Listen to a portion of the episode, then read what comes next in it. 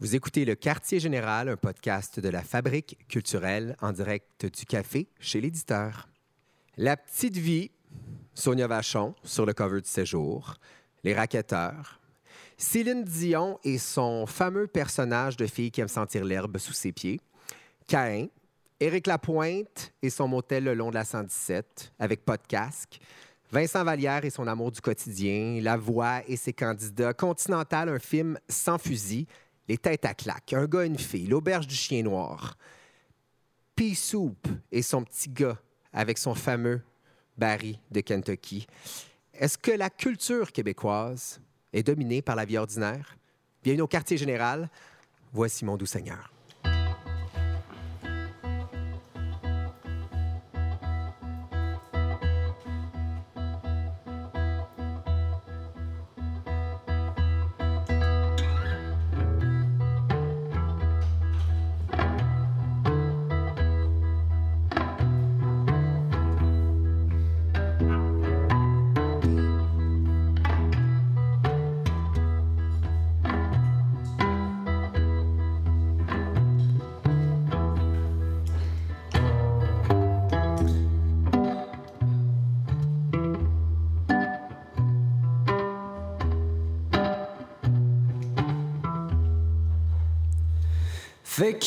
Je pour l'île au calvaire.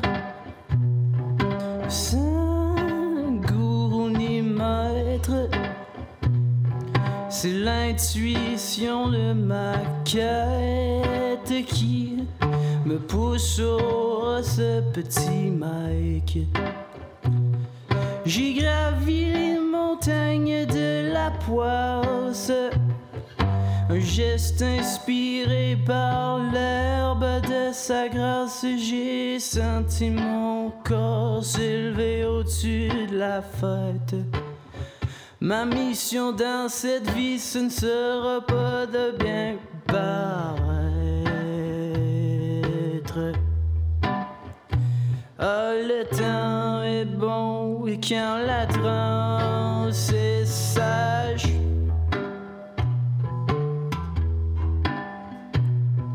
Et même tes frissons nous voient dessiner un paysage.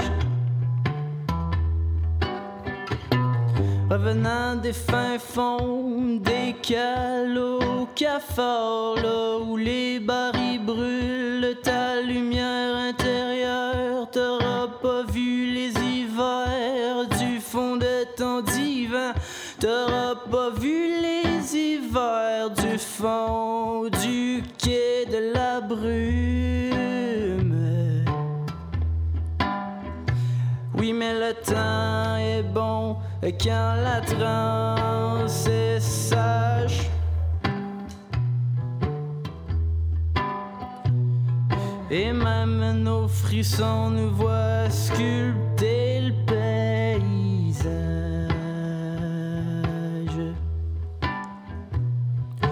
Aujourd'hui, une cocotte m'a dit, a dit, visite mon refuge, la guerre sera oubliée. Aujourd'hui, un gros joint m'a dit, il dit, retourne voir le peuple petit étranger.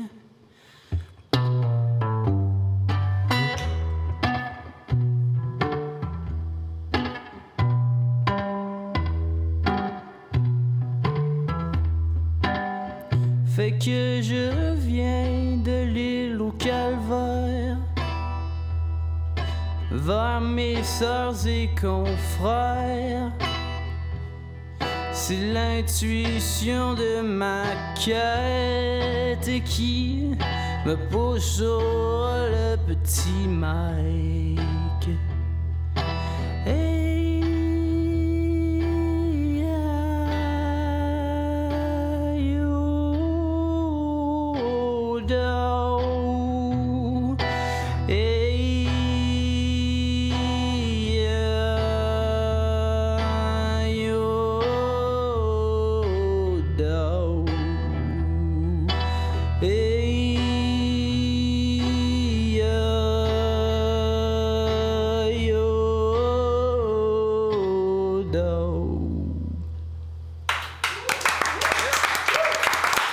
C'était Hello Calvaire, mon doux Seigneur. Viens t'asseoir avec nous autour de la table.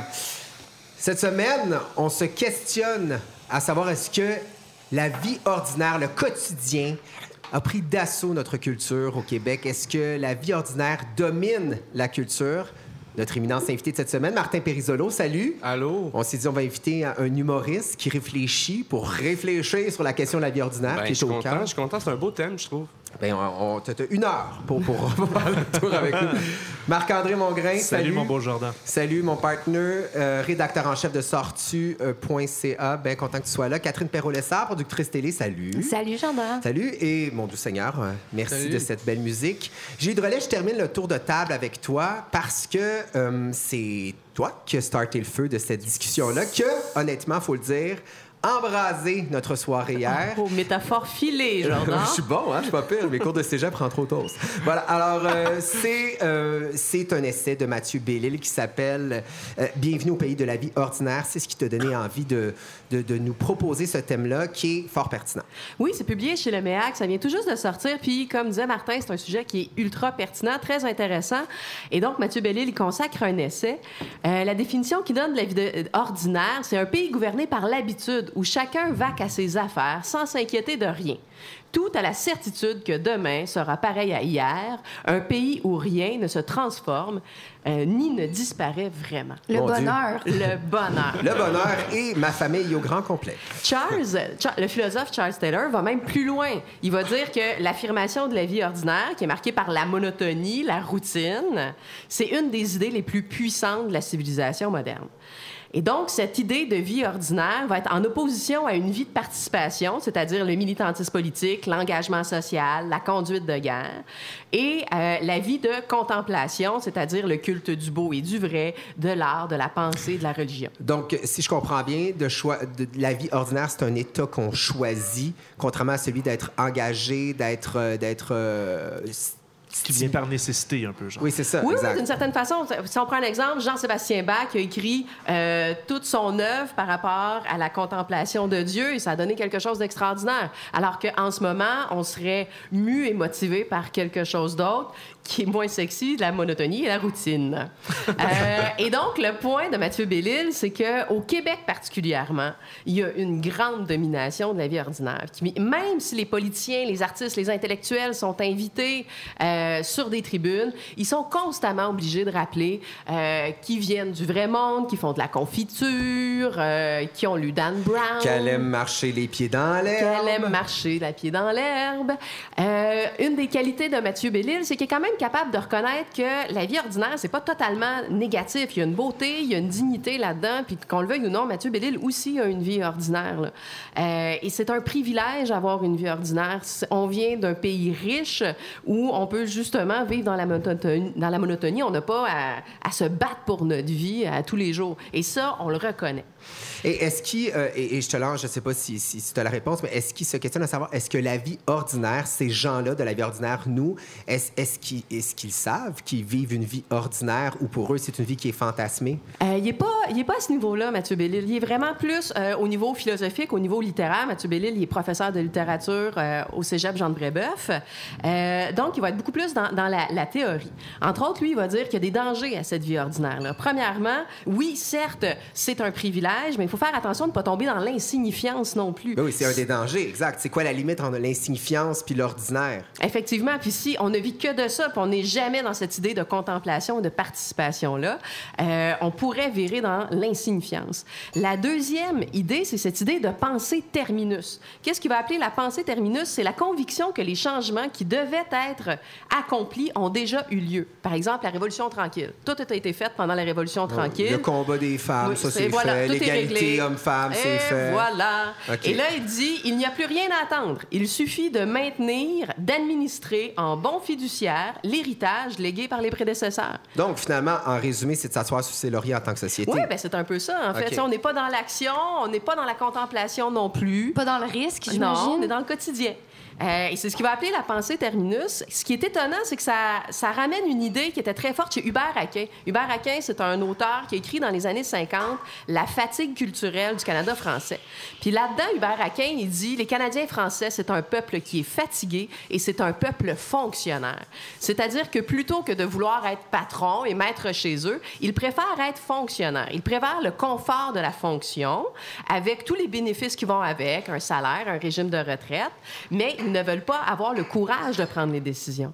Donc déjà, cette idée de vie ordinaire, euh, de peur, entre guillemets, des responsabilités du militantisme est déjà présent chez Hubert Aquin. Aquin va être présent chez Fernand Dumont aussi, qui est anthropologue. Et donc, Mathieu Bellil, il revient avec ça. J'ai cette impression-là que, que le, le questionnement qu'on essaie de se faire sur la vie ordinaire concerne pas la vie ordinaire dans le sens que j'ai pas ce sentiment-là que euh, je, je nomme ma famille que j'aime de tout mon cœur, mais qui, qui font partie de cette vie ordinaire qu'on aime dépeindre, justement, sont pas au courant de ça, donc peuvent pas entamer une réflexion. Donc finalement, son essai s'adresse à des gens qui se considèrent hors de la vie ordinaire. Je pense que, euh, ben oui, nécessairement, si tu t'en vas chercher un essai de Mathieu Bellil chez le MEAC, euh, Ouais, il y a une curiosité. Euh, Ouais, mais l'ordinaire de Mathieu Bellil, de- Ça peut être entre deux chiffres de fonctionnaires. non, non, tu ça c'est clair. euh, Un échange de cadeaux de Noël, il s'est ben vite oui, arrivé, n'est-ce pas? échange.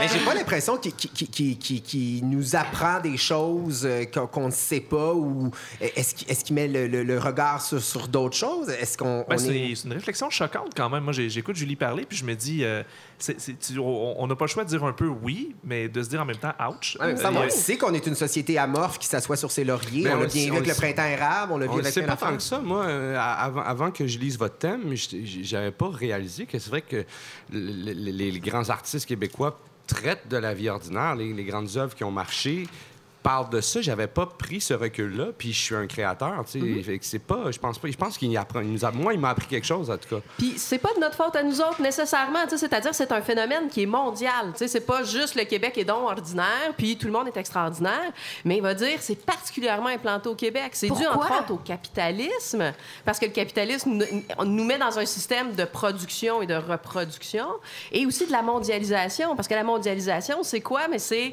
euh, d'aplanir toutes les différences, faciliter les échanges, mais si on aplanit toutes les différences, ben, on est tous très Mais- gris. mais aux, États-Unis, l'ordinaire est pas, c'est pas ça qui, qui prend part. Au... Hollywood, c'est, tout sauf l'ordinaire. Les films qui traitent de l'ordinaire à Hollywood sont des films indépendants. Exact. Ou les films de Thanksgiving, là, les fameux films de Thanksgiving, là, où tu as les rassemblements de famille, où là, on, essaie de regarder ça Ben, un moi, peu. moi, je te dirais que les comédies romantiques sont vraiment dans l'ordinaire. On est vraiment dans Monsieur, Madame, tout le monde qui vont au restaurant, c'est puis vrai. qui se font des sauf des sauf quelques bijoux comme Her ou euh, Eternal Sunshine of a Spotless Mind, qui sont des comédies romantiques avec un edge qui, Oui, c'est ça. Il y, a- y toujours un traitement qui est décalé, qui est différent. Mais c'est vrai ce que tu dis. Les fans américains sont fascinés par l'extraordinaire. Les films Français laissent, les- euh, laissent beaucoup la place à, Les à la culture les davantage, aux intellectuels. euh, à la télé, on a- moi, la première chose qui me vient en tête, c'est le gala artiste. Là, je veux dire, le- le- euh, on aime Guylaine Tremblay de tout notre cœur, mais c'est quand Mais même c'est pas ordinaire. Ils mettent des belles robes. Mais la question, Catherine, ça se résume pas de des belles robes. La question est là. On peut être d'accord ou en désaccord avec Mathieu Bellil. Moi, je trouve que c'est assez choquant quand même le constat qu'il amène. Mais est-ce que, selon vous, la vie culturelle québécoise est dominée par la vie ordinaire? Ben, écoute, moi, moi, je pense que oui, et je pense que. Je pense que la, la- la- la vie ordinaire a pris d'assaut la culture québécoise. La différence, euh, je pense, c'est qu'on ne la challenge pas. On aime la contempler. On n'aime pas se mouiller face à cette vie ordinaire-là. On aime, on aime voir des covers du séjour avec Sonia Vachon. On aime, on aime les films qui nous rappellent. Non, mais Oh, pas excuse la personne qui parle. d'accord. Mais on aime revoir ces belles histoires des pays d'en haut à la télé. On aime se, se remâcher notre. mais les œuvres ordinaires, c'est pas juste ça. Le démantèlement, par exemple, qui est un film qui traite d'un fermier qui démantèle sa ferme, qui est en train de vendre sa ferme. C'est un film qui traite de l'ordinaire de ce fermier-là et c'est magnifique. Et c'est Ouais. un ça peut être un miroir aussi, les œuvres qui traitent du quotidien, nous renvoyer quelque Puis- chose de dur par rapport à notre réalité. Et ça peut receller l'extraordinaire aussi. Euh, tu sais, euh, les voisins ou la petite vie, je veux dire, c'est la vie ordinaire, mais il n'y a rien d'ordinaire qui se passe là-dedans, on s'entend. Mais on- c'est vraiment, hey, la- les- les- ils descendent en bas, on, par- on parle de pâté chinois, il y, a- il y a quelque chose de très quotidien dans... dans En fait, il y a- il y, a quelque chose d'artistique dans le fait de prendre quelque chose d'ordinaire puis de le rendre tellement ordinaire que ça en devient drôle. Je les voisins, c'est ça. Là. Ouais. Si on a voulu rendre l'ordinaire comme e- exposant ordinaire, Ouais, ouais. c'est carrément ça. La, la cinématographie de Stéphane Lafleur, que j'adore de tout cœur, est vraiment dans l'ordinaire. On est dans la, dans- dans- dans- presque dans la platitude du quotidien, puis on plonge tellement profondément dedans avec une lenteur, avec un traitement qui fait en sorte que soudainement, on, on est comme fasciné par l'ampleur de l'ordinaire que c'est, en fait. Ouais, mais même toi, tu es le premier à dire que, que tu, que tu n'es pas intéressé par des œuvres qui nous parlent du quotidien que tu vis tout le temps. Pas Moi, j'aime les personnages. Je trouve qu'on, que aussitôt qu'on est différent au Québec ou qu'on dérange, euh, ou tant qu'on n'a pas euh, le- l'aval du public en entier, on n'a pas un Ouais, saut ISO 9002 public. Tout le monde peut pas être Mado Lamotte, là, puis Non, Pierre Lapointe, puis mais- David Bowie. Tu sais, à un moment donné, le- l'extraordinaire ressort plus si tout le monde est Ouais, puis c'est un vrai. personnage. Puis le problème de l'ordinaire, tu sais, c'est- justement, est-ce qu'une œuvre ordinaire, comme parlait Martin, est-ce que c'est capable de, de transcender l'ordinaire puis de toucher l'universel? Ou, au contraire, ça baigne dans l'insignifiance? Parce que c'est ça la problématique aussi, c'est de dire, est-ce que ces œuvres-là, plus souvent, plus qu'autrement, tombent dans l'insignifiance? Ben, pour moi, le, le mot-clé de notre thème, c'est l'omniprésence. Parce que est-ce que je suis pour ou contre le fait de traiter de, le- de la vie ordinaire dans, dans la culture? Évidemment que je suis pour. Ben oui, je- trouve que ça doit faire partie de l'équation, comme il doit y avoir des super-héros, des zombies et des messieurs qui travaillent dans un pawn shop. Pour moi, tout ça, ça va ensemble, c'est correct, ça fait partie de la vie, c'est partie de l'imaginaire qu'on peut faire. Mais c'est l'omniprésence qui devient un peu lassante parce qu'il y a là-dedans quand même une certaine paresse. Mais. C'est-à-dire, si on fait pas l'effort d'aller au-delà de l'ordinaire pour le magnifier, puis qu'on fait juste le documenter tel quel, comme dans ben des chansons un peu platounettes, là, on les nommera pas. Mais je Jugement de dire- valeur. Je- mais si tu, si tu veux, euh, c'est parce que le- le- le- l'erreur, je pense, le piège, c'est de laisser les gens de côté. En fait, euh, quand, quand on est créateur, c'est de, commencer à s'adresser à l'élite ou à les, aux 3 qui, euh, qui, qui vont avoir une référence. La majorité des gens ont un quotidien, ont justement, ils sont fonctionnaires, ont une vie et leur vie est valable. Et tu as envie aussi, moi, en tout cas, j'ai envie de m'adresser aussi à ces gens-là. Et il faut leur parler de choses qui vont les rejoindre aussi. Mais les choses qui vont les rejoindre, est-ce que c'est nécessairement un miroir de leur vie? Je- la plupart des gens ordinaires que je connais, ils trippent sur les super-héros, par exemple. Je Ouais. veux dire, on n'est vraiment pas dans la vie ordinaire. Euh, ils vont tripper sur, sur des trucs qui sont vraiment plus flyés. Est-ce qu'on a... Une certaine génération, mais est-ce que ta mère a trip sur Iron Man? Pour les Tu sais, mauvaises je, je raisons. pense pas. On la salue d'ailleurs. Je me tourne vers mon doux Seigneur. Est-ce que tu trouves que, que le culte de la vie ordinaire est vraiment présent dans la musique? Euh, ben, je le vois beaucoup, mais je pense, en tant que me- créateur, je vais le dire, je l'ai pas dit souvent, mais Assume. euh, ce qui me fait faire de l'art, c'est c'est vraiment ça. Puis, puis ce que je veux faire, c'est faire flasher, faire allumer des gens, pas sans prétention, mais si je me dis, là, je m'emmerde, ça fait cinq jours de suite que je fais la vaisselle à la boulangerie, ça, ça me craint en, tabarouette là, à faire des tunes. Puis c'est sûr que ça ressemble à peu près, je le dis presque tel quel dans la tune, dans les tunes, mais je, je fais la même chose, mais je veux dire, je suis aussi, je veux dire, quand je lis du charme, c'est de l'extra. Moi, je pleure de sa plume. Je veux dire, ça me fait, ça me, ça me, ça me- en fait, ça me, ça me fait vivre, ça me, ça me, ça me nourrit à un point que je peux un peu transcender le décor, tu sais, puis juste voir au-delà des briques. Moi, d'un point de vue créatif, je trouve ça fascinant. Ce que, ce que tu dis m'étonne complètement. Moi, je ne crée pas, donc je sais pas. Mais j'imagine mal quelqu'un avoir un élan créatif qui provient de la monotonie. Il me semble Mhm. que quand on est dans un état de monotonie, on veut plutôt se projeter ailleurs que, de, que, de, que de se concentrer sur notre Ben, c'est ce monotonie. qui- en fait, c'est ce moi, que tu j'aime dis. ça, euh, j'aime ça, euh, j'ai- j'aime ça aller à l'intérieur. Tu vois, j'ai- comme euh, semi appris à méditer à travers la solitude, peut-être. J'ai trouvé le focus, puis là, j'ai réussi à écrire, peut-être, puis c'est là que ça a comme J'aime le verbe méditer, je trouve ça intéressant dans ce contexte-là. Je me retourne vers Martin Périsolo. J'ai une couple de questions pour toi. Euh, Est-ce que tu sens qu'en tant qu'humoriste, euh, tu es obligé d'aborder la vie ordinaire, le quotidien pour remplir des salles? Non. Je, je- je- mais, mais comme je disais tantôt, je pense que c'est nécessaire de savoir à qui tu t'adresses et de, de- de respecter ces gens-là, puis de savoir les amener. Puis, moi, je- j'essaie, en tout cas, dans, ce que je fais, je- je- j'essaie de, trouver un équilibre entre euh, ce qui va leur parler, puis ce qui, moi, me parle, ce, que- moi, j'ai envie de leur parler, puis trouver cet équilibre, cet équilibre-là sans me, trahir, en fait. Fait que j'ai pas l'impression qu'il faut que je parle de quotidien, mais en même temps, on a tous un quotidien, on a tous... Même euh, James Bond, il fait son épicerie. C'est ça. Puis il va à la salle de bain, puis il attend en ligne parce qu'il y a quelqu'un, puis tu sais, il y a, il y a- James Bond est ballonné, je vous l'apprends. puis James Bond est ballonné, tu sais, puis il a besoin de ses lactates.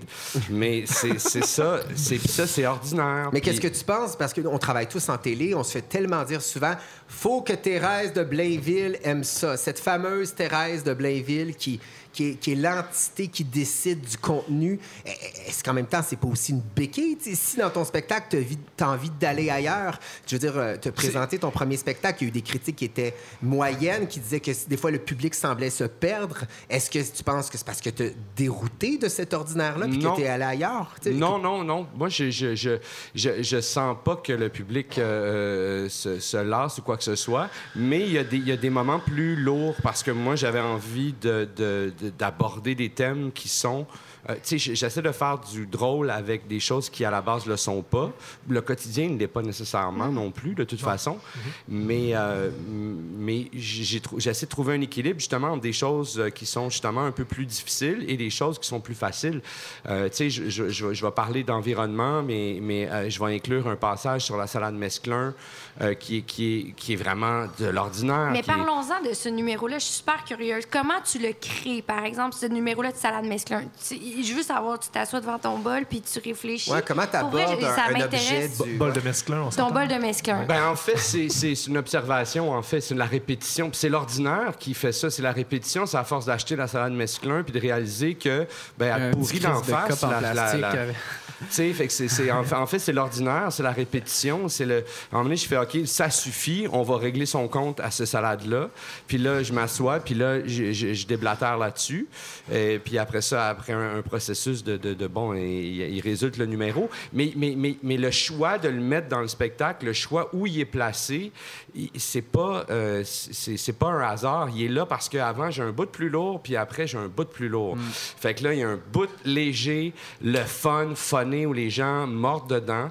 Et ça me permet de, de- de- de les avoir avec moi pour traverser le bout un peu plus aride. Puis on s'en Mais retourne est-ce vers qu'après, un... le monde te parle juste du numéro sur la salade mesclun? Est-ce que c'est ça qu'ils retiennent Il en y a, bout il y a de des ligne, gens qui numéro? retiennent juste ça, mais ils ont quand même entendu le reste. Ils Et l'ont ça, quand ça, même ça te entendu. va qu'ils aient entendu le reste? Ah, mais tout à fait, tout à fait, tout à fait. De toute façon, ils vont toujours se rappeler d'une partie de spectacle, Ouais, pas nécessairement de, de, de- de tout. Mais moi, je me demande, est-ce que Martin Périsolo s'est déjà, pas censuré, mais est-ce que tu es déjà tombé sur un bon gag, là, puis tu t'es dit, je le mettrai pas dans le spectacle parce que ça ne connectera pas Parce que Thérèse avec de la Thérèse de Blainville comprendra pas. Ah oui, oui, oui, ah oui, ben oui, ben oui. Je- oui, ben oui, souvent, ça arrive souvent. J'ai j'ai une vie secrète beaucoup plus euh, élevée que, que, que, que Thérèse, sûrement. Ben là. Mais tu sais, non, mais tu sais, sans, sans non plus tomber dans des débordements, mais tu sais, je, je, je- oui, ça, ça arrive souvent, ou, ou des fois, c'est c'est pas nécessairement parce que c'est soit élevé ou vulgaire ou, euh, ou méchant. J'ai j'ai pas tendance à aller dans la méchanceté non plus, mais euh, parce que c'est trop, euh, trop bizarre, tu sais, puis c'est trop geek, puis là, moi, je rebondis sur quelque chose que j'ai vu qui était arty au bout, puis là, je fais, hey, wow, c'est bien hot, ça m'inspire, puis j'ai goût, moi, avec, de vouloir, tu sais, d'être arty, mais tu sais, bon, euh, fait, fait, fait, mais ça passe pas, c'est trop alambiqué, c'est trop. Donc, oui, je le, je le retire. En, en rodant, à un moment donné, tu, tu gardes. C'est ça, en fait, le rodage. Moi, je me sers de ça pour trouver justement l'espèce de. Excusez-moi l'anglicisme, mais l'espèce de crossroad entre ce que mes ambitions artistiques et la, la- capacité euh, du public. Puis je, je prends pas les gens pour des, imbéciles. Moi, je, je prends pour acquis que euh, sont armés pour. euh, j'ai pas, j'ai pas fait des grandes études. J'ai pas, je suis pas extraordinaire. Je suis ordinaire moi aussi. Ils sont armés pour en, en prendre ce que, ce que je vais euh. Mais à un moment donné, tu, tu vois, tu sais, ce gag-là, il y a juste 30% de la salle qui, qui, qui vont, qui vont le, rire. Fait que, ah, fait que ça, ça vient jouer quand il faut couper. Quand il faut couper à des endroits, ça devient un facteur. Bon, mais lui, il- je l'aime, mais il y a juste 30% des gens qui, qui, qui le pognent. Fait que on va le tasser, puis on va laisser celui qui a 80% qui a 80... Moi, 70% je tolère cette limite-là. En bas de ça, il faut vraiment que ça soit des petits passages auxquels je tiens, mais il faut qu'au moins 70 de la salle soit avec moi pour ce gag-là. Mais bizarrement, à travers le show, il y a des- moments où c'est un autre 70% qui est avec moi, puis, mais, puis ça bouge, tu sais, c'est pas... Puis je, je, je veux pas faire l'unanimité, je m'en fous de pas faire l'unanimité, euh, ni pendant le spectacle, ni euh, tout au long du moment où je vais travailler, je vais avoir euh, une carrière, si on peut dire. Euh, C'est intéressant, ça, cette, cette limite. Tu sais, comment tu définis ta limite par rapport au public, puis tout ça. Mathieu Bellil, il est bien dur avec les humoristes. Là. Oui, mais c'est Il correct. est- Il, est très Il- difficile. Pour lui, l'humoriste, en général, là, il parlait pas de toi précisément, mais il Il parlait la- pas de toi. Pas OK? de Non, mais ça- ça va parce que-. C'est non. Mais ça va, je, je, je fais partie de, cette, de, cette, de cette bande-là, fait que je, je suis prête à Il va recevoir dire ça. que c'est bon. L'humoriste, c'est la figure emblématique de la vie ordinaire. Euh, donc, évidemment, il souligne la grande place qu'occupent les humoristes dans la vie culturelle. Puis, il va dire entre autres, la majorité des humoristes semblent oublier que le comique est par essence une opposition aux normes sérieuses, au sacré, à l'État et au pouvoir. Les humoristes aujourd'hui ne sont plus les fous du roi, mais des petits rois gâtés, adulés par les masses, qui n'ont plus aucune capacité critique. Et c'est pas fait pour toi, ça. Mais je, je- je- je suis partiellement d'accord dans la mesure où euh, c'est vrai qu'il y, a- il y a des gens qui euh, font rire pour faire rire. Et, et- mais il faut pas mettre tout le monde là-dedans. Il y a des humoristes qui ont vraiment euh, qui, qui apportent beaucoup, je pense, à la société. Mais euh, puis je, je ju- moi, je, je vais être honnête avec ça, je jugeais beaucoup euh, ces humoristes-là quand, quand j'ai commencé à faire de l'humour. Moi, j'ai envie d'avoir un propos. Euh, Je l'ai pas toujours, mais j'ai envie. En tout cas, j'ai cette ambition-là. Puis je jugeais ceux qui faisaient de l'humour pour de l'humour. Et à un moment donné, je, je vais faire un show sur une base militaire. Puis c'est pour des anciens soldats qui, ont, qui, ont, qui, qui vivent avec un traumatisme. Et après le spectacle, il y a un monsieur qui m'approche puis qui me dit Hey, moi, là, ça fait trois ans que j'ai pas ri. Wow. Puis là, pendant le spectacle, je, je regardais plus en arrière de moi. Ce- Cette personne-là passe sa vie à regarder en arrière lui. Il fait la vaisselle chez eux, puis il regarde derrière lui de façon... Tu sais, c'est- devenu comme un, Un réflexe. un réflexe, tu sais. Puis, puis là, pendant une heure, une heure et demie, moi et mes collègues, on l'a fait rire. Il a, il a- il a perdu, ça, ça lui a donné une- un, un répit. Et à ce moment-là, j'ai comme euh, fait un peu la paix avec ça. Je dis pas que, euh, euh, qu'il a tort, euh, mais faire rire pour rire, ça, ça, ça- ça a une valeur aussi, je pense. Ça revient un peu à ce que tu disais tantôt, Julie, c'est-à-dire que la vie ordinaire, c'est aussi un privilège. Oui. C'est-à-dire encore, faut-il être relativement privilégié, être à l'aise, être en bonne santé, Pour pouvoir s'asseoir sur ses lauriers. ben, pour pouvoir contempler la, la vie ordinaire, pour pouvoir regarder un bol de mesclun à tous les jours, je veux dire. il- Ouais, c'est il y a- vrai. il y a Mais je l'ai pas regardé, hein, je le mangeais. ça. Non, mais il était où sur ta table, le bol de mesclun? Où se situait. Euh, parlant euh, de, de vie ordinaire, ça vient avec aussi donner des entrevues, parler de son quotidien. Et dans euh, et sur le défunt site botume.ca, tu as fait une entrevue en 2012 où tu nous partages une Ouais. excellente recette de tarte aux pommes bavaroise. Oui, Je oui. bravo. Oui, merci. Et où tu nous dis que tu as aussi un crush sur la chanson Still My Sunshine de Len. Ouais, Oui, mais ça, c'était à l'époque, là. Ouais, ouais, C'était à ouais. Mais moi, tout le monde Ouais, dit ouais. que je suis la sosie de la chanteuse de Laine. Ah oui, ben ça se On peut. s'en souvient plus La de ce vidéo est loin Catherine? dans ma tête, mais, mais oui. Ben écoute, sache que j'ai appris beaucoup de choses sur toi, mais j'ai aussi lu que tu trouvais que l'humour, ça vieillissait pas bien. Ouais. Euh, Est-ce que c'est pour ça que l'humour, et, et- et j- j'en ai aucune idée, est un peu confiné d'en parler de la vie ordinaire, du quotidien, parce que c'est quelque chose qui est un peu immuable? Si on parle trop d'actualité, le show peut pas se vendre sur un an. Est-ce que tu penses que le, le- le format Mais- emmène l'ordinaire? Mais ceux qui parlent d'actualité vont actualiser euh, le spectacle toujours. Comme on prend un humoriste comme Guy Nantel ou Louis T, vont actualiser le spectacle euh, de jour en jour. Daniel Lemire faisait ça Moi, j'aime parler de l'actualité. Moi, j'aime parler de l'actualité, mais l'actualité sur les dix dernières années, sur euh, l'actualité, en fait, de l'humain.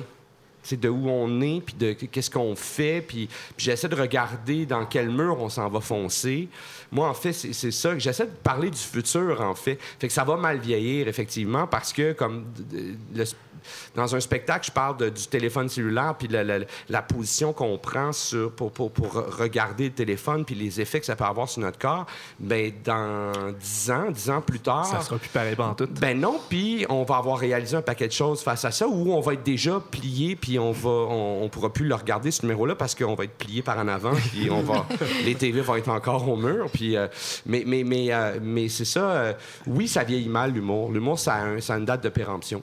Non, mais dans le fond, tu es comme un interprète du quotidien. En fait, c'est ce que Mathieu Bellil dit, c'est que les humoristes sont des interprètes du quotidien. Puis c'est pour ça, dans ma tête, il n'y en a pas trop d'humour du quotidien ou il n'y en a pas trop d'œuvres du quotidien parce qu'il y a tellement une pluralité de regards. Puis si moi, j'ai le goût d'écoute- de, de lire un livre super intellectuel, mais je vais chez Leméac puis j'achète l'essai de Mathieu Bellil. Tu sais, je veux dire, cette offre-là, elle a quand même... Je trouve ça malade qu'on parle de Leméac quand on est à la librairie de Québec-Amérique. Non, mais puis parfois, parfois, Belle le- visibilité. puis parfois, la culture populaire peut nous amener à creuser puis à aller dans la culture un peu plus pointue. Et, et ça, faut pas l'oublier. Fait qu'il faut pas non plus euh, rejeter tout ça. Tu sais, je comprends cette espèce de, dualité-là quand, quand tu fais quelque chose de plus pointu. Puis, puis, puis je suis conscient que je suis privilégié de, de faire une forme d'art qui marche puis que- qui, qui rejoint le public. Mais vois-tu, je fais cette forme d'art-là qui rejoint le public, puis la façon que je le fais, ben, toutes des fois, je rejoins pas le public dans cette façon-là. T'essaies. le faire, comme, euh, J'essaie de me mettre en danger. J'essaie.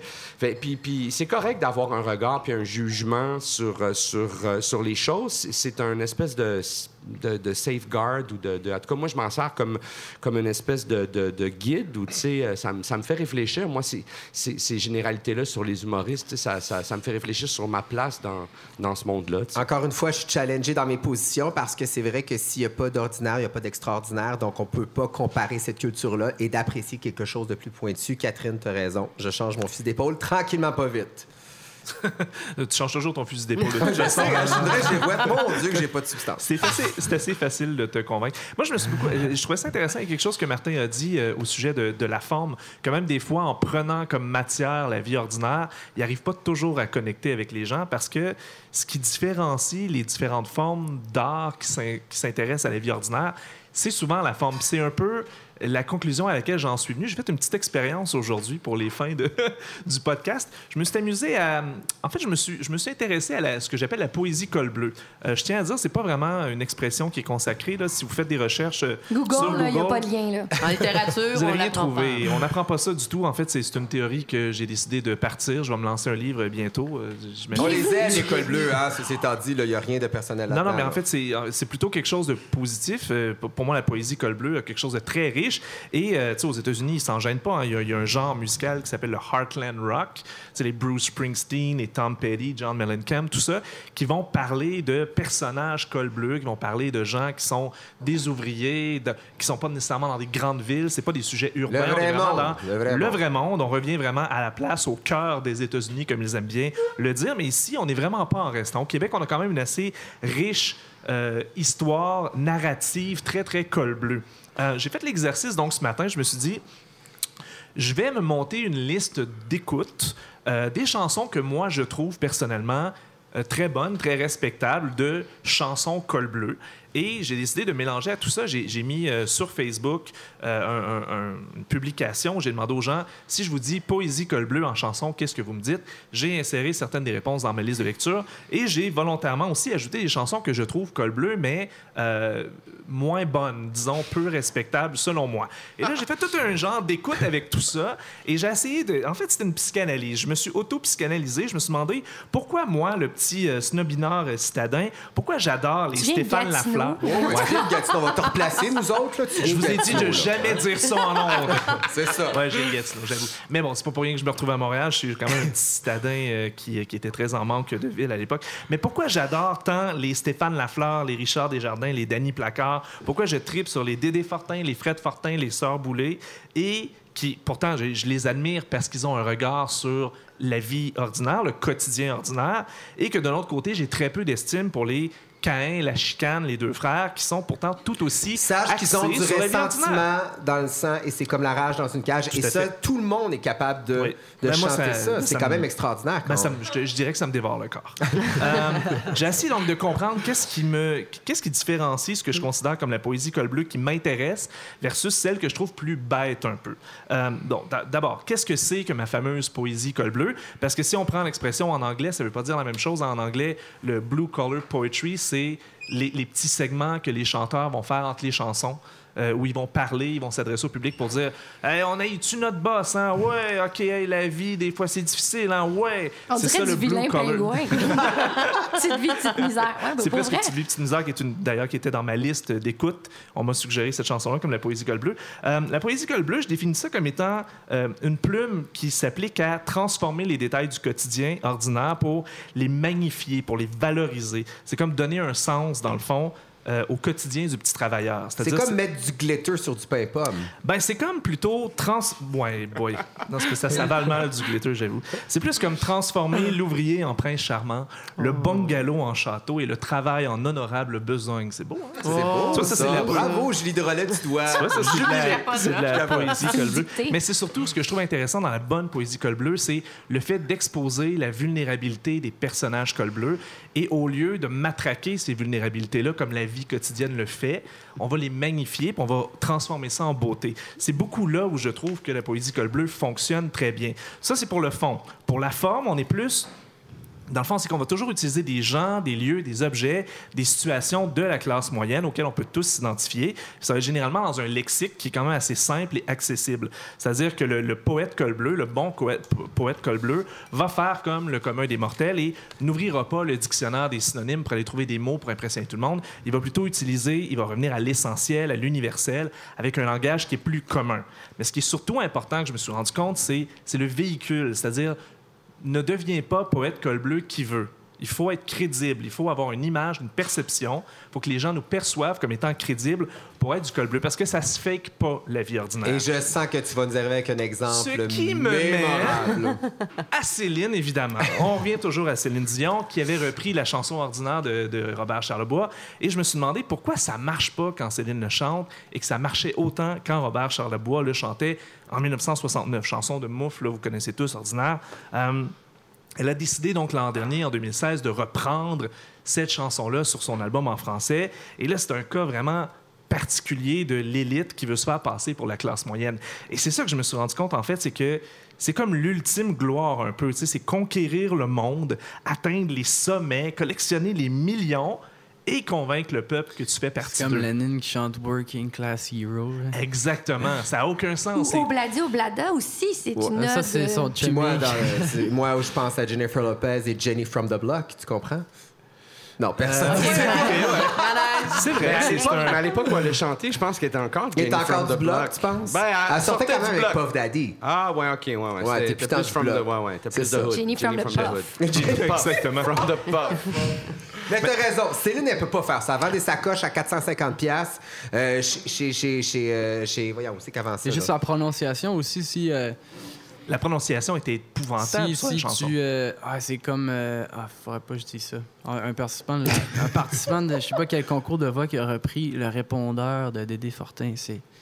En gommant complètement ça fait- ça- l'accent c'est que tout Dédé à avait. côté. C'est ah non, il y en a pas pantoute. C'est ça. C'est mon répondeur. Il y a plus rien, sac cassette et coudon. tu sais, c'est comme. Hi, j'en fais pas ça, man. C'est pas. euh, ça, ça marche pas du tout. pas là. Que ça Non, pue fais pas ça, man. Oh, je Non, t'adore. Je sais pas. Céline, comment elle peut, elle peut parler un peu comme Charles Bois, tu sais. Ben, elle peut parce qu'elle marche les pieds dans l'herbe, elle nous l'a dit en, Ah. en- en- Mais elle essaie de journaliser Ouais, ça un ouais, peu ouais. et ça ne fonctionne Mais pas. surtout qu'elle a raturé des passages vraiment importants de la Oui, chanson. tout à fait. Elle a, entre autres, transformé un petit peu la, la fameuse phrase euh, Je me fous pas mal des critiques, ce sont des ratés sympathiques. Elle, elle voulait pas avoir des mauvaises critiques, fait qu'elle a remplacé ça par Je me fous pas mal la critique, quand je chante, c'est pour le public. Oh, On ça, sent c'est que tout raté. C'est ce qu'on appelle euh, gommer une chanson. D'ailleurs, je vais citer Sophie Durocher, Mais- puisqu'on est dans oh la vie non. ordinaire. Ce n'est pas que Mouf n'a pas fait un bon travail d'adaptation. Au contraire, c'est que la chanson est écrite pour un bum qui fume du pot, pas pour une chanteuse en Gucci qui boit du Perrier. Bon, Elle a voilà. raison. Hey, pour une fois que En moi et Sophie, on est sur la même longueur d'onde. Mais c'est ça le danger de la poésie col bleu, c'est de tomber dans la caricature finalement. Ouais. Tu sais, tu veux pas caricaturer, il faut que tu sois, tu gardes ta ligne. Si tu penses que c'est euh, un genre que tu peux t'approprier, tu vas rater ton coup. Et comme disait Émeric, ça c'est vraiment intéressant, c'est que souvent la différence, c'est dans la forme, c'est dans Mais l'interprétation. je pense que j'aurais pu, maintenant, j'aurais pu essayer, de, personnellement, là, euh, euh, j'aurais pu avoir une formation classique de guitare, j'aurais pu avoir un- des cours de chant, j'aurais pu euh, écouter ma mère quand elle me disait on dit bien, pas bien. Mais quand j'écris, j'ai l'impression que j'ai une plus grande portée si ça se rapproche de comment je parle. Si, si je, je pourrais dire comment je parle, faire comment je parle, mais je vais pas faire comment je parle. Tu sais, comme, c'est pas les bons mots avec la bonne. euh, c'est pas le, bon exemple, mais je veux dire, si, euh, si je lis sur vos feuilles une phrase, tu peux la dire à la, à la, à Daniel Bélanger qui, qui, mettons, il va comme pas lire les coins, mais il, veut quand même rapporter quelque chose de, de très banal, tu sais. Mais il y, a une il y a une production incroyable derrière ça, parce que Bernard Adamus, qui fait sûr et certain de rester ce qu'il est dans la vraie vie, avec un peu plus de, de, de, push pour que ça, pour ça, pour que ça marque, euh, que ça soit, pour que ça devienne concret puis pertinent, pour, pour que ça soit un peu spectacle, un peu. euh, mais je pense que ça, ex- effectivement, tu peux pas, tu peux pas imiter C'est ça. l'authenticité, dans C'est le fond, la l'authenticité, clé. vraiment. En fait, ce c'est que je comprends, c'est que c'est un piège artistique de vouloir, comme, comme un parent qui, qui essaie de parler le Watatatao. Là. Ah my God, Oh. peu quel ça, bon non? exemple. Voilà. C'est C'est un peu Mais ça, en c'est- fait. c'est Exactement, ça ne se fake pas, la vie ordinaire. ouais. Mais je trouve ça intéressant ce que tu disais, Émeric. Et D'ailleurs, j'aimerais faire un petit test, un mini quiz. Je vous ai trouvé, euh, je vous ai exposé, en fait, re- ressorti quatre euh, extraits de textes de chansons qui ne sont pas ici interprétés par leurs interprètes. Et je vais demander à Martin Périsolo de nous les lire et on va essayer de deviner qui c'est parmi Richard Desjardins, Danny Placard, Cain ou Paul Darèche. On s'entend que c'est assez différent, merci. Si tu veux nous lire Là, le, premier, Martin, à juste lire le premier. Alors, je me fous d'aller voir ailleurs au large. Je veux seulement toi comme paysage. Ils diront bien ce qu'ils voudront en ville. Au pire, on se pousse. Je nous paye l'exil. Alors, selon vous, est-ce que c'est Cain? Non, mais Richard écoute, Desjardins, Danny Placard, Cain ou Paul Darèche? Moi, je pense que c'est Desjardins. Paul Darèche. Moi, je- j'irais avec Desjardins aussi. Moi aussi. Et j'aurais peur de. Ça, ça me va Mais j'ai- vraiment j'ai faire pas de la tout si entendu je me ça. trompe. J'ai pas tout entendu. Ben, c'était. Cain, mes chers amis. Oh, Ouais, on s'est fait avoir. Ah, c'est bon, c'est c'est sur bon. la chanson Ils diront bien ce qu'ils voudront en ville, qui Voilà. date de 2005. On pourra Je vais vous en lire un autre, Ah, vous il allez l'a eu, voir. il l'a eu, il l'a eu. Encore une fois, on est dans les quatre mêmes. Vous allez me dire lequel vous pensez que c'est. Puis si vous le reconnaissez, euh, jouez le jeu, mettons. Euh, je n'ai-tu braillé du noir à tout vouloir lâcher, comme si j'étais dans un concours de courage? Nos seules vacances, c'est quand on allait se coucher. Mais laisse-moi te dire, ta peau, c'est mieux qu'une plage. Est-ce des- que c'est Richard Desjardins, Danny Placard, Cain ou Paul Darèche? Ça, c'est Desjardins. Aussi, ça, la ça peau, me semble, c'est dirais ouais. Marie-Chantal Toupin, mais pas d'un choix. Ah, mon Dieu, Seigneur. Danny Placard. C'est effectivement Richard Desjardins. Vous avez trouvé trois qui ont raison quand même. Je vais vous en faire une petite dernière ici. Moi, j'ai pris la route des milliers de fois, combattu le doute et gardé la foi. J'ai chanté l'amour parce qu'au fond de moi, il n'y a rien qui compte plus que ça. À votre avis, est-ce que c'est Paul Richard Desjardins? Darèche. Paul Darèche? Danny Placard? Ah, moi, je fais le Paul d'Arèche. hein. C'est Paul Darèche. Vous, vous l'avez vu, c'est Paul Ah, Darèche. mais c'est n'empêche quand même que surprenant. Vous avez quand même confondu Cain Ah, et c'est- Richard Desjardins. oui. Qui prouve que Richard Desjardins et Boom Desjardins ne- sont, sont peut-être des égaux, finalement. Mais je pense qu'on devrait s'excuser auprès de Cain collectivement. On s'excuse, Cain. Vraiment. On s'excuse aussi Boom puis toutes les On va autres. les recevoir au prochain C'est podcast. drôle aussi quand ces artistes-là commencent leur carrière en chantant des chansons justement de la vie ordinaire, puis après deviennent extraordinaires, tu sais, deviennent des vedettes, puis continuent de chanter ces chansons-là. Tu sais, j'arrête pas de penser depuis tantôt à Living on a Prayer de Bon Jovi, qui est comme une ode vraiment à la vie ordinaire de Tommy qui travaille sur le quai, que son syndicat est en grève. Mais oui, ils chantent ça, puis ça a encore de la crédibilité puis de la puissance Alors aujourd'hui. qu'ils habitent dans un penthouse en haut de New York. quoi. Oh, Oui, c'est ça, tout à fait. Puis ça fonctionne quand même. Fait qu'à détruire ta thèse. Ils Mais non, étaient authentiques en le chantant. Oui, puis ils viennent de là, tu sais. Ils viennent de là. Ils ont grandi dans le hood de, de New, New New Jersey. Jersey, hein. Ouais. Mais moi, j'avais envie de vous parler aujourd'hui de peinture. Ben En- voyons, en fait, on est passé de d'Arturo Oui. Brachetti à la peinture. Je trouve ça merveilleux. En fait, j'avais envie de vous parler de l'œuvre qui, selon moi, représente le mieux la vie ordinaire, les cannes de soupe Campbell de Andy Warhol. C'est quand même vrai. C'est vrai. Le pop euh, art, c'est ça. Oui, ben la fameuse œuvre là, où on voit plein de cannes de soupe alignées les unes à côté des autres. Mais c'est ça le sujet de ma chronique. Mais en fait, c'est comme une chronique à mi-chemin entre une chronique puis une dictée trouée. Parce qu'il va y avoir des trous qui vont devenir des questions pour nos deux invités, Émeric. Euh, oui, et Martin. Dans le fond, je vais vous poser des questions Là, vous, êtes challengés, là. On adore ça, les quiz, nous, au quartier général. Et ça commence maintenant. On dirait que je paquet volant. C'est une bonne euh, Patrice bravo. Donc, les chefs. Non, non, combien il y a de. Selon vous, combien il y a de peintures de cannes de soupe dans l'œuvre de Warhol? 16, 32 ou 50? 50. 32. Il y en a 32. Et Eh, on- bravo, Martin. Elles ont été peintes. Euh, Est-ce en- qu'ils vont en, en 4? C'est en, sont Ouais, tous en ça, je 4? pensais aux mosaïques aussi. Mais c'est intelligent. Ben, c'est t'as une- pas eu tu quand même ça, la bonne réponse, c'est vrai. Mais 50, c'est pas un, tu chiffre. pas- un chiffre. ça, 50, mon Émeric, là. Mais elles ont été peintes en 62 et euh, mesurent environ 20 pouces de hauteur, mais on s'en fout vraiment. Ce qui importe, c'est de savoir euh, pourquoi est-ce que Warhol a décidé de peindre euh, ces cannes-là spécifiquement, dans le fond. Donc, pourquoi, selon vous? J'ai trois choix de réponse. Parce qu'il aimait vraiment beaucoup la soupe Campbell. Euh, parce que les couleurs lui rappelaient le drapeau blanc et rouge de l'Alsace, un, un endroit où il aime beaucoup voyager. Parce que c'était un publicitaire puis qui avait travaillé pendant des années sur une campagne de Campbell. Une campagne. Une campagne! Oh, sous! On salue les gens qui nous écoutent en campagne. Voilà, donc une campagne. qui était vraiment tanné. Ah, moi, je, je pensais qu'ils avaient fait euh, du multicolore fluorescent, ces canettes-là. Non, Les mais Marilyn Monroe, peut-être, Je trompe sais son pas. œuvre, c'est pas Ah, grave. ouais, je mélange. euh, Mais dans les Il trois y avait choix... une question, il fallait que je réponde. Je me rappelle plus des choix. Vas-y, non, Moi, Martin. j'irais avec le- le- le- LSD. je pense que le troisième cette, euh, semble une- quelque chose d'intéressant parce que c'est- moi, en tout cas, ça serait un réflexe de, de, de, d'en- de faire une- d'une œuvre une frustration. Mais en fait, ouais, après ton expérience à Oui, oui. Expédition J'en ai fait, j'en ai fait un numéro, tu sais. C'est vrai, c'est vrai, t'en as- Ouais. tu l'as verbalisé. Euh, non, mais c'est parce que c'était confondant parce qu'il a été publicitaire, mais c'est pas pour ça. C'est parce qu'il aimait vraiment ça, la soupe Campbell. C'était un fan. Il affirmait même en avoir bu euh, tous les jours Mais pendant il, 20 il, ans. Il, la- il- il- il- il niaise l'intervieweur, c'est sûr, en disant ça. combien, combien ça valait, ça? Non, mais c'est 33 cents. Non, un mais c'est une concept, je pense. Mais il aimait vraiment leur uniformité. Chaque canne de soupe goûtait pareil. Et c'est pourquoi il a voulu leur rendre hommage. Il appréciait aussi le coke, l'argent et les stars de cinéma. Puis c'est trois sujets aussi qu'il a exploités dans ses œuvres. Hmm. Donc, selon la légende, c'est Warhol qui s'est rendu à l'épicerie puis qui a acheté toutes les cannes de soupe disponibles. Euh, Il y en a qui aussi qui disent qu'il a juste peinturé les cannes de soupe qu'il avait sur son bureau. Euh, puis il les a peintes de façon très, très réaliste. Je voyais ça Question comme un quiz. geste arrogant, moi, c'est drôle. Prochain quiz. Les cannes sont pareilles ou pas pareilles? Pas pareil. Je sais pas. Non, Pas T'as deux choix, hein, c'est assez simple. C'est elles ont non. l'air toutes identiques, mais euh, ils sont pas toutes pareilles. Il y a des cannes de fèves noires qui sont Ah. dissimulées Ah dans l'eau. Il y en a une qui a pas de ruban. Il y en a une dont la taille de police de caractère diffère. Donc, euh, c'est Ok, super c'est pas des intéressant, je trouve, prints, comme euh, contenu. c'est pas des, c'est pas des sérigraphies. euh, Non, est Ok, peinturé. ok, ok, ok. Chaque canne est authentique, Émeric. Donc, Je une comprends. fois qu'il les a peintes, les peintures de Warhol ont été exposées dans une galerie de New York. À l'époque, le galériste, qui s'appelait un certain Bloom, les avait euh, disposées une à la suite de l'autre, un peu comme des étagères d'épicerie. Euh, selon vous, les critiques de l'époque, après avoir vu son exposition, étaient A. Dithyrambiques, on criait au génie de Warhol qui avait créé la première œuvre pop art, ou B, extrêmement négative. Les pontifs ne pouvaient pas croire qu'un artiste veuille réduire l'art à l'équivalent d'une visite à l'épicerie du coin. As-tu dit les pontifs? Les fameux pontifs. J'aimerais savoir, la dernière fois que tu as utilisé le mot les pontifs. Moi, je, je, je, je- je suis un peu euh, mêlé là-dedans. Je pense que je dirais posi- ils ont été négatives, les, les, les critiques. Moi aussi, Ils ont je été pense. négatives, mais en même temps...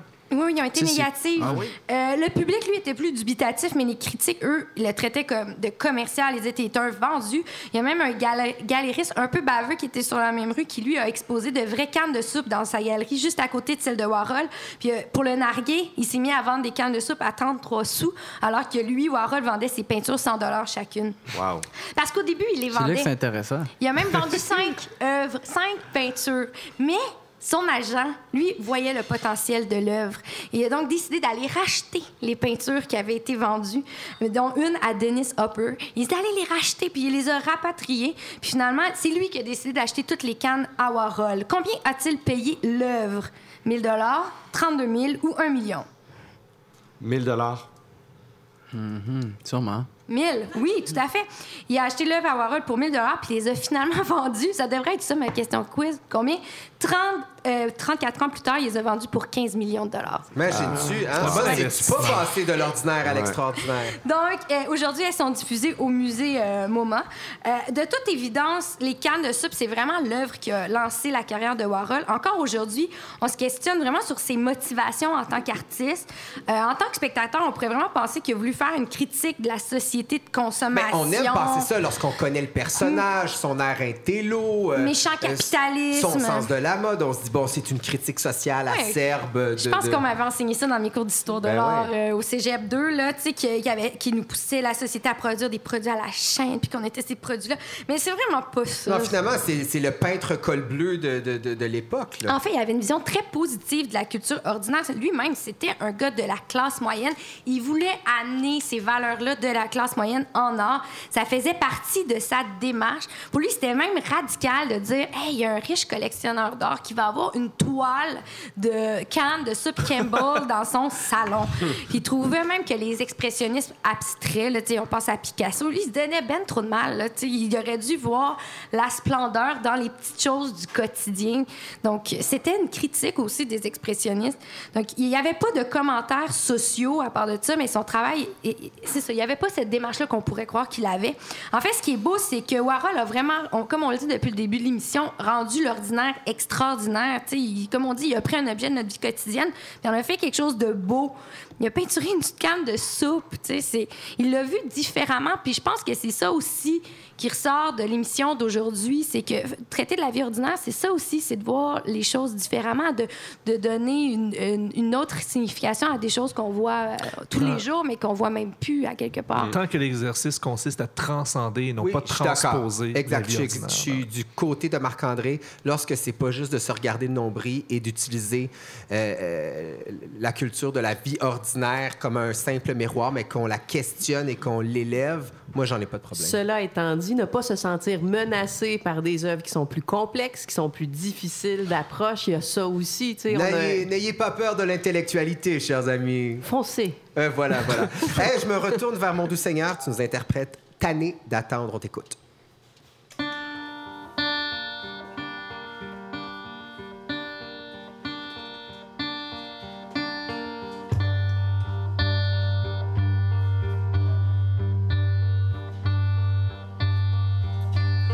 Tanné d'attendre, mais y'a plus rien à faire.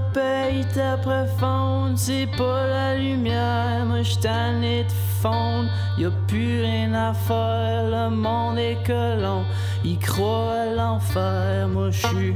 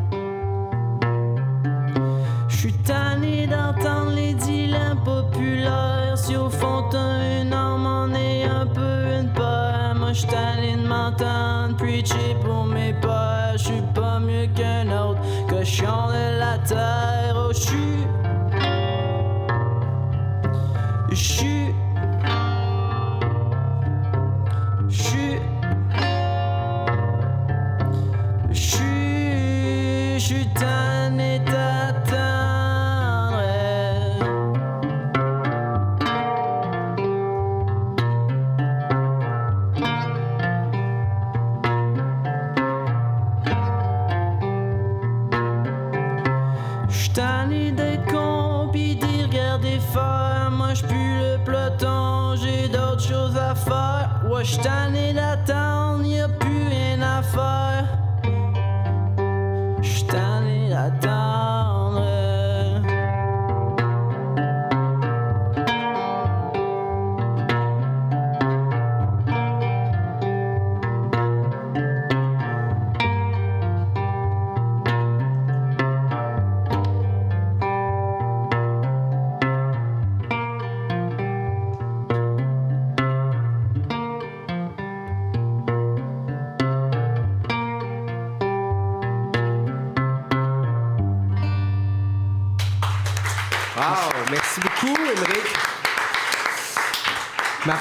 Périsolo, Périsolo, on va l'avoir. Euh, Périsolo, euh, tu sais, en tant qu'éminence invité, merci beaucoup. Hein? Te- Merci à vous. fait Merci de vraiment. ta présence, euh, ben oui. T'as brassé la discussion, ça fait du bien, c'est très cool. Euh, je te laisse le mot de la fin parce que ça t'est réservé, ce moment. OK. Ben, à, la, à la lumière de te- tout ça, je dirais, je, je- je crois que je suis d'accord avec Mathieu. Il y a beaucoup de, de vie ordinaire dans notre culture. Alors, travaillons pour un peu plus de culture dans notre vie ordinaire. C'est beau, ça. Ah, beau. Bravo. Merci beaucoup. Merci, chers amis autour de cette table. Julie Drolet, Marc-André Mongrain, Catherine Perrault-Lessard. Merci à mon doux Seigneur. Merci à Jordan Dupuis à l'animation. Ben, On jamais, en ben, fait. C'est bien vrai, Ben ouais. ça. Merci au Café chez l'éditeur et surtout à la Fabrique culturelle de nous permettre de parler de culture différemment. C'est extraordinaire. Merci beaucoup d'avoir été là. Merci au public. Merci.